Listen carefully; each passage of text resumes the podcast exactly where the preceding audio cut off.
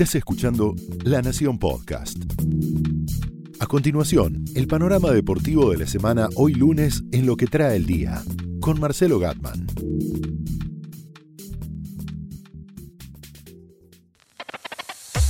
Boca River y la Conmebol. Una Copa Libertadores en un callejón sin salida. Soy Marcelo Gatman y esto es lo que trae el día, edición deportiva.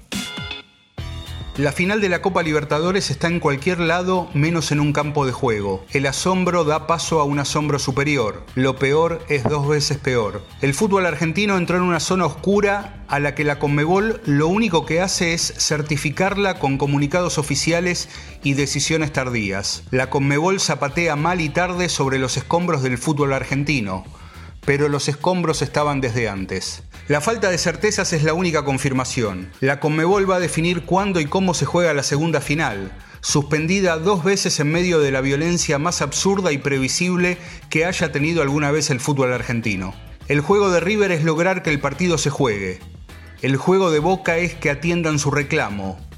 ¿Ganar sin jugar es la pregunta? Nadie en Boca se atreve a decirlo directamente, pero el temor de River es que al final del camino esa sea la intención. River vería como un logro que el partido se juegue en su cancha, clausurada y habilitada en un abrir y cerrar de ojos. El club busca desligarse de todas las responsabilidades cuando su propio presidente tuvo que escaparse de una entrevista televisiva por las corridas en el anillo del Monumental. Seguir el curso cronológico de las noticias ya no tiene mucho sentido. ¿Cómo empezó todo esto? ¿Cuándo empezó? ¿Hubo zona liberada? ¿Hubo inoperancia policial?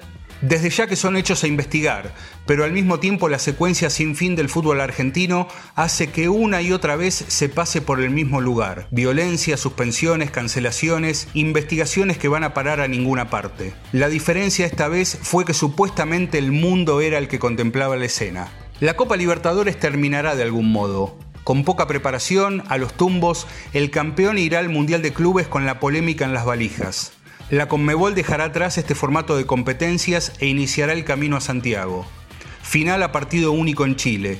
Todo organizado desde Asunción sin la tensión constante que tiene el fútbol argentino. Todavía no se entiende muy bien cómo la Conmebol no pensó en un castigo ejemplar, que contemple a todos los clubes una solución a la inglesa, como cuando en los 80 los equipos del fútbol inglés fueron suspendidos por cinco años por culpa del Liverpool.